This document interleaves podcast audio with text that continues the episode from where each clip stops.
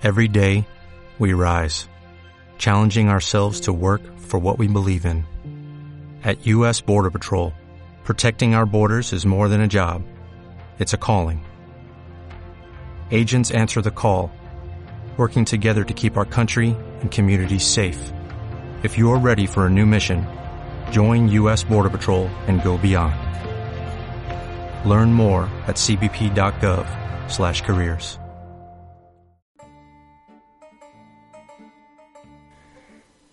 En 1772, un farmacéutico sueco llamado Carl Schille andaba trajinando entre alambiques y probetas en su rebotica cuando al calentar óxido de mercurio y otros nitratos fue capaz de aislar el elemento del aire que permite que las cosas ardan. Schille llamó a aquel elemento el aire del fuego y corrió a escribir a su editor de confianza para que le publicara un volumen en el que explicar tamaño descubrimiento. Sin embargo, el editor se lo tomó con tanta calma que la obra de Schille, que llevaba el sugerente título de Tratado Químico del Aire y del Fuego, no vio la luz hasta 1777, cinco años después. Para entonces, un químico y teólogo británico llamado Joseph Priestley también se había encontrado de casualidad al cacharrear con óxido de mercurio, hay que ver la gente, la afición que tenía a cacharrear con óxido de mercurio en el siglo XVIII, ese gas, un gas que hacía que las velas prendieran más vivamente y que los ratones con los que experimentaba respiraran con mayor viveza y vivieran más tiempo. De hecho, él mismo se atrevió a inhalar aquel gas, y tras hacerlo escribió en su diario La sensación del aire en mis pulmones no era perceptiblemente diferente a la del aire normal, pero sentí en mi pecho una ligereza muy particular y estuve muy desahogado durante un buen rato. Vamos, que le encantó. Priestley publicó sus hallazgos en 1775 en un artículo titulado Informe de más descubrimientos en el aire. Debido a que este texto vio la luz dos años antes que el del farmacéutico sueco, Priestley suele considerarse el descubridor de ese gas tan misterioso. Vamos, el que se llevó el gato al agua. Y es que, en materia de descubrimientos científicos, o publicas o caducas. Pero la lista de grandes nombres vinculados al descubrimiento de tan prodigioso elemento no acaba ahí, porque nuestro teólogo y químico inglés, deseoso de presumir de lo que había descubierto, corrió a visitar a Antoine Lavoisier, un francés considerado el padre de la química moderna, y que en aquellos tiempos ya era toda una eminencia. Lavoisier, que no daba puntadas sin hilo, escuchó atentamente a Priestley y cuando lo despidió no dudó en proclamar a los cuatro vientos que era él mismo quien había dado con ese gas misterioso que avivaba las llamas y aligeraba los pulmones. Y claro, como él era lo más de lo más, la gente pasó olímpicamente del pobre Priestley, no digamos ya del farmacéutico sueco. Por suerte, las fechas no engañan, y tanto Chile por su lado como Priestley por el suyo experimentaron con aquel aire de fuego bastante antes que Lavoisier, y así quedó registrado en su correspondencia. Sin embargo, hay algo que sí que hay que reconocerle al químico francés. Él estaba convencido de que aquel nuevo elemento era un constituyente indispensable de cualquier ácido. Así que por ello tomó la raíz griega, que significa eso, ácido, y acuñó una nueva palabra con la que aquel gas pasaría a la historia. Varias décadas más tarde se comprobó que había errado en sus cálculos y que el elemento en cuestión no aparecía en todos los ácidos, pero el término de su invención estaba tan bien creado y se había difundido de tal manera entre la comunidad científica que nadie se atrevió a cambiar de nombre al oxígeno. Soy Miguel Papinó y esto es Grieguerías. Empezamos. Griegos, romanos, son todos humanos. Grieguerías, el podcast. todos humanos. Mientras vivieron, columnas construyeron. Mientras Etimologías del griego, curiosidades lingüísticas y palabritas varias. Dórica, jónica, jónica, corintia, corintia, corintia, corintia. El oxígeno es un gas más pesado que el aire, incoloro, inoloro, insípido y muy reactivo. En nuestro país, el diccionario académico apenas tardó unas décadas en incorporarlo a sus páginas. Lo hizo en 1817 y lo definió como uno de los principios o cuerpos simples descubiertos modernamente por los químicos que sirve principalmente para la respiración y entra en la composición del arte atmosférico. Me encanta esto del arte atmosférico. Me vais a disculpar, pero cada vez estoy más convencido de que el diccionario de la RAE es bastante más interesante si lo consultas en sus ediciones del siglo XIX que si lo haces en las del siglo XXI.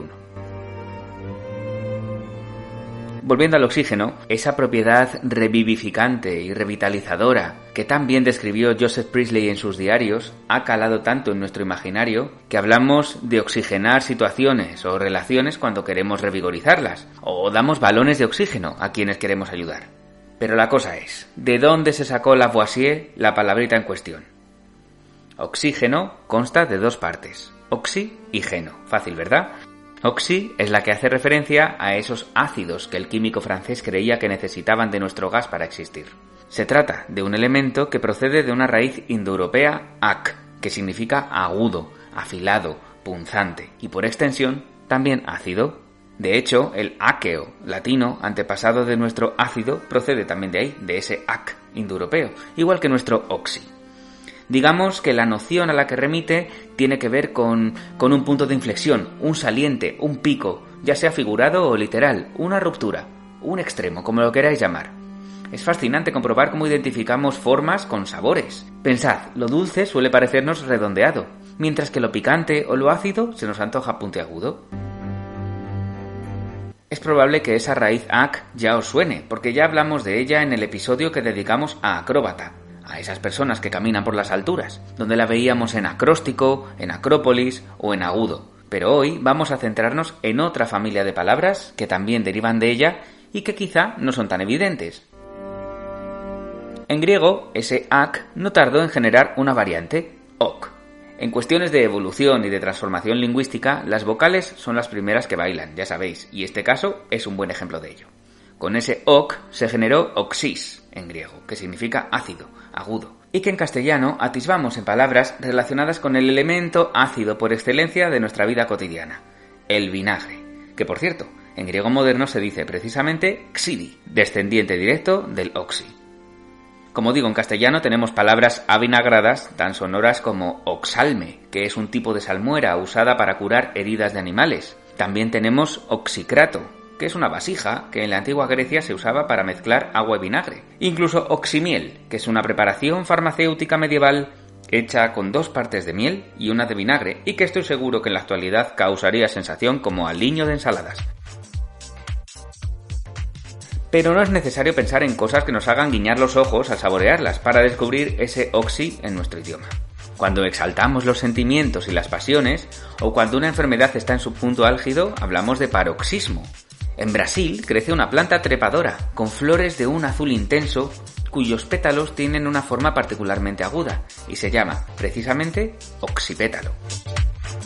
También cuando juntamos en una frase dos nociones que son claramente antagónicas y contradictorias y que por definición no podrían ir juntas jamás, generamos una figura literaria que está muy presente en un montón de poemas y canciones, los oxímoros a nuestro oxi, que en este caso tiene ese sentido de extremo, de lejanía, ¿no? Eh, se le une moron, que significa parte o miembro. Es decir, un oxímoron consiste en la unión de partes o elementos muy lejanos.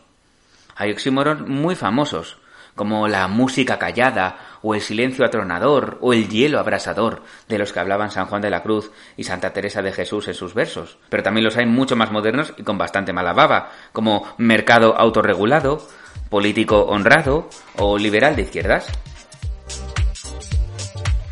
Y claro, no podemos olvidar la oxidación, hablando de oxicosas, que es precisamente lo que provoca nuestro querido oxígeno al entrar en contacto con otros elementos y que puede generar diferentes tipos de óxidos. También existen unas hormonas que aceleran el parto y que facilitan la lactancia posterior. Son las oxitocinas. Literalmente, agudizan o llevan al extremo oxi, el tocos, el alumbramiento.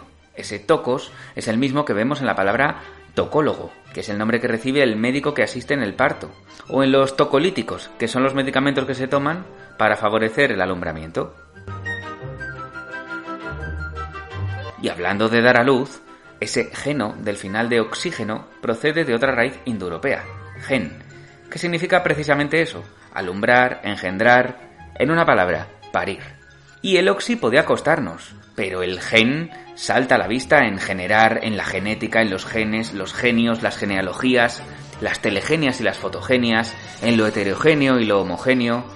y como no, en infinidad de sustancias y elementos, como el hidrógeno, el colágeno, que literalmente significa que genera cola, sí, sí, como suena, cola, de la de pegar, está en los patógenos que provocan enfermedades y también tenemos alérgenos, zonas erógenas, sustancias alucinógenas, cancerígenas y hasta coralígenas. También tenemos gases o culebrones lacrimógenos, e incluso genocidios que han lastrado nuestra historia reciente como ninguna otra lacra social. También existen agentes teratógenos que producen malformaciones en los organismos. Tera, en griego, significa monstruo. O tomamos jarabes que nos quitan la tos y que por ello reciben el nombre de antitusígenos. Existen elementos que pudren a otros y que por ello son saprógenos, porque sapros significa podrido, y por asqueroso que nos pueda parecer, existen especies saprófagas. Vamos, que por tener tenemos hasta indígenas y alienígenas. Y me reservo para el final, ya para despedirme, el nombre de una hormona que a juzgar por su etimología genera delirios. Delirio en griego se dice stros. Y sí, estoy hablando de los estrógenos. Son hormonas generadas por los ovarios que favorecen, por ejemplo, el crecimiento de las mamas. Y claro, eso ha puesto en bandeja durante siglos a los médicos asociarla con la condición femenina. Pero vincular la feminidad con esos supuestos delirios no hace sino alimentar el cliché de las mujeres como personas más volubles e inestables emocionalmente. Vamos, que se puede ser machista hasta para nombrar hormonas, faltaría más. Hasta la próxima grieguería.